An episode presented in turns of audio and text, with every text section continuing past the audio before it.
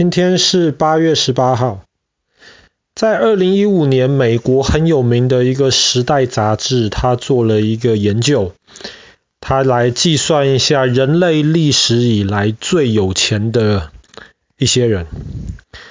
那是马斯克吗？或者是比尔盖茨？还是英国女王？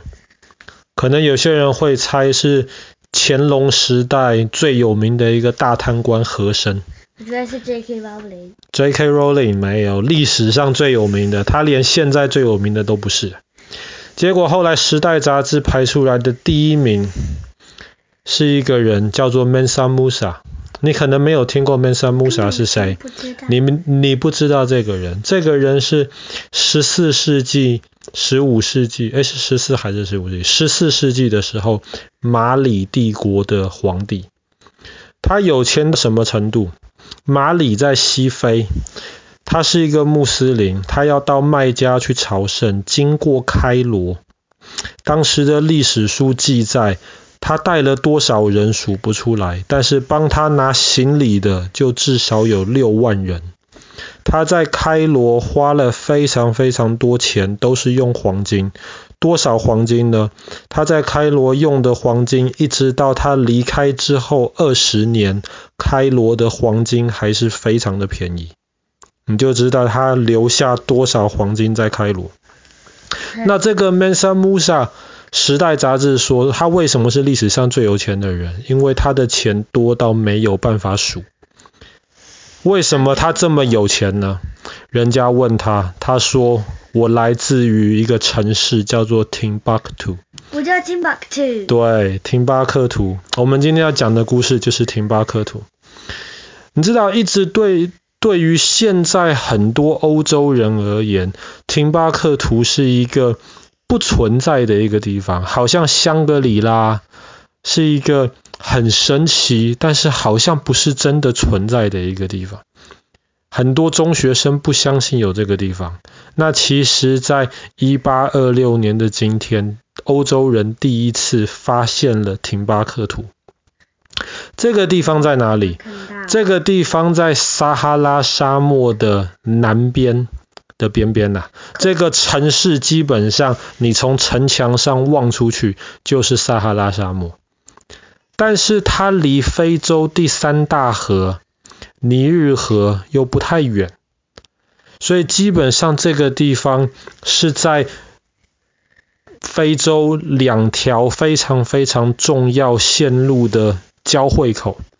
在撒哈拉沙漠，你以为沙漠里面都只是沙子，其实不是。在撒哈拉沙漠的中间有一个很大很大的一个盐矿，那里的石头里面有盐。所以在那个时候，在撒哈拉沙漠流浪的那些柏柏人，他们就会就是用骆驼载很多很多的那个石板，石板里面有盐，载到廷巴克图去卖。几只骆驼，几千只骆驼一次这样子，载非常非常多的石板，载到廷巴克图。这个时候呢，廷巴克图南边就是黑色非洲，那个那个地方产了非常非常多的黄金，所以在那里黄金不值钱，那里的黄金商人就会把他们的呃黄金载到廷巴克图这个地方。所以，对，都是在廷巴克图这个地方交汇的，所以黄金商人就会用他们的黄金换盐，这些运盐的商人就会用他们的盐换成黄金。你想想看，把盐换成黄金，再拉过撒哈拉沙漠到欧洲来卖，这黄金可以卖多少钱？所以，廷巴克图这个地方正好在中间这两条路线交汇的地方。然后旁边又是大河尼日河，所以这个地方其实位置非常非常好，所以在很短的时间之内，它就变成了一个非常重要的一个城市。后来非洲有一个很强大的一个国家叫做马里王国，马里，马里是今天。今天非洲的一个城市，但是在那个时候，十三、十四世纪的时候，马里王国是当时全世界除了元朝之外土地最大的一个国家。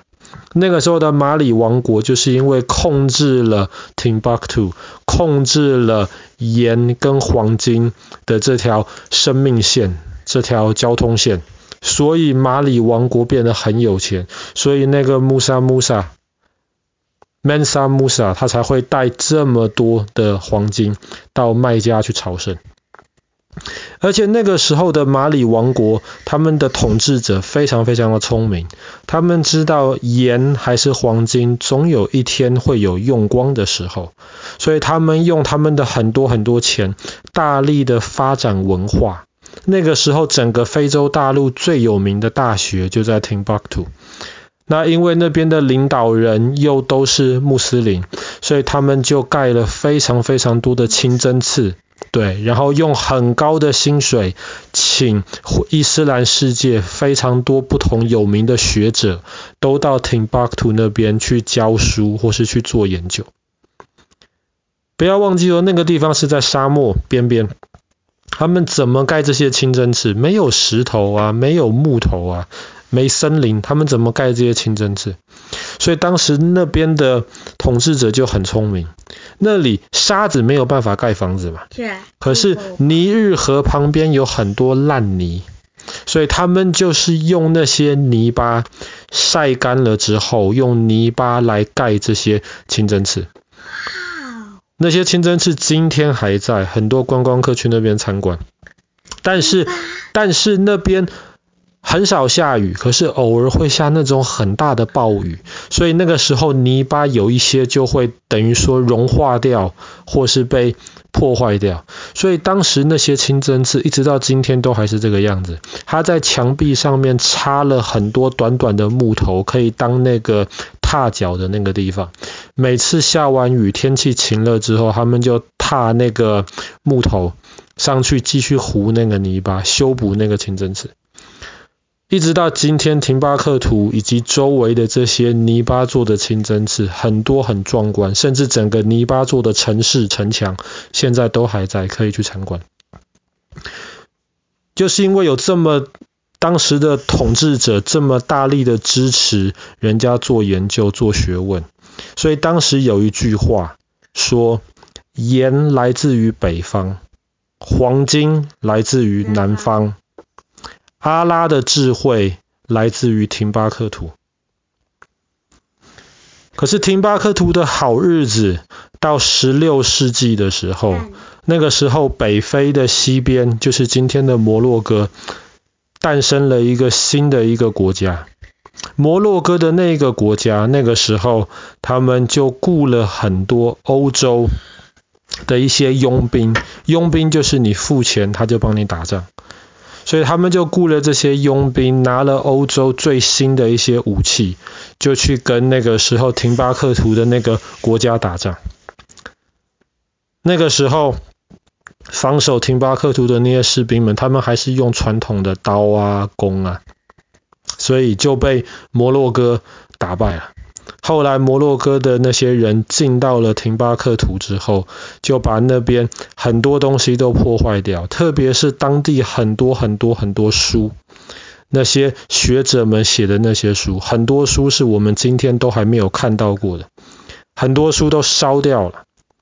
当时廷巴克图的一些人就赶快把剩下的一些书抢救起来，然后埋在那附近的洞里面或是地底下。这些摩洛哥人把廷巴克图这个城市抢得乱七八糟之后，回到摩洛哥去。可是不要忘记，里面很多欧洲的佣兵，他们就把在廷巴克图看到到处都是黄金的事情带回到了欧洲去。欧洲人那个时候才第一次听到，哇，原来在非洲有一个这么多黄金的地方。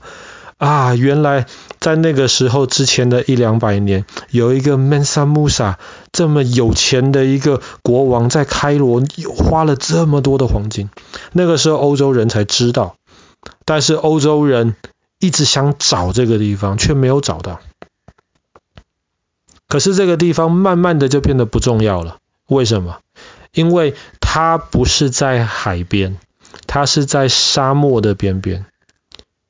十五、十六世纪欧洲不是开始大航海时代？对，所以很多的欧洲人就拿着枪、拿着炮，沿着非洲的海边到处去建立殖民地。可是因为廷巴克图在比较内陆的地方，所以欧洲人一直没有找到。后来是为什么到十九世纪的时候，一八二六年的那个时候，廷巴克图终于被欧洲人找到了呢？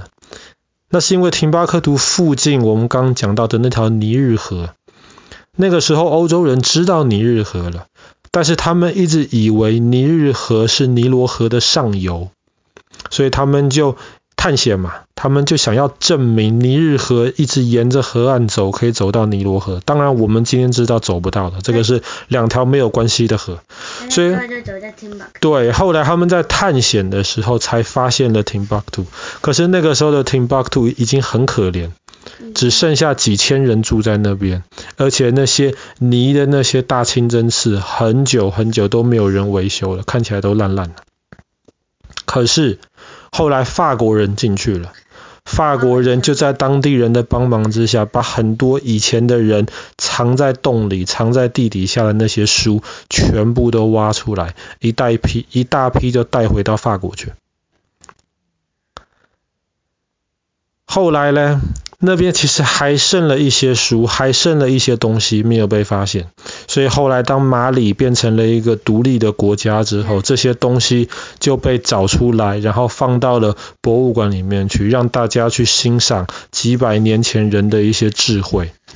可是到前几年，马里发生了一场内战，所以就很多从 Timbuktu 当时挖出来剩下的那些很宝贵的一些资料。就这样子，全部被在在内战当中全部被破坏掉。所以今天如果要看 Timbuktu 留下来的那些书的的话，基本上你还得到法国去看。但是至少在一八二六年的今天之后，欧洲的人就确定原来这个地方真的存在。当然，这个地方附近的那些黄的黄金啊。